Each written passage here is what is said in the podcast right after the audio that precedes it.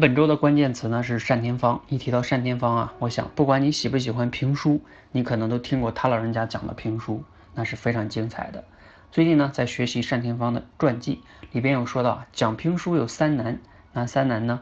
第一个就是登台难，敢上台就算过了第一关。你可能不知道啊，单田芳老师最开始登台演出的时候，那也是非常紧张的。第二个难呢，就是在于啊，你能把客人说住了不走。这非常难，这很考验你的本事的。第三个难呢，叫成大名赚大钱很难，因为有很多人都在讲评书，但是呢都是庸庸碌碌之辈，只有单田芳成了大师。对比这三难呢，我想说啊，说话和演讲也有三难。第一难呢叫勇敢的去说出来，这并不容易，因为你要放下面子啊，不怕嘲笑啊，并不容易。第二难呢叫你能说出来了，你能不能说的有吸引力？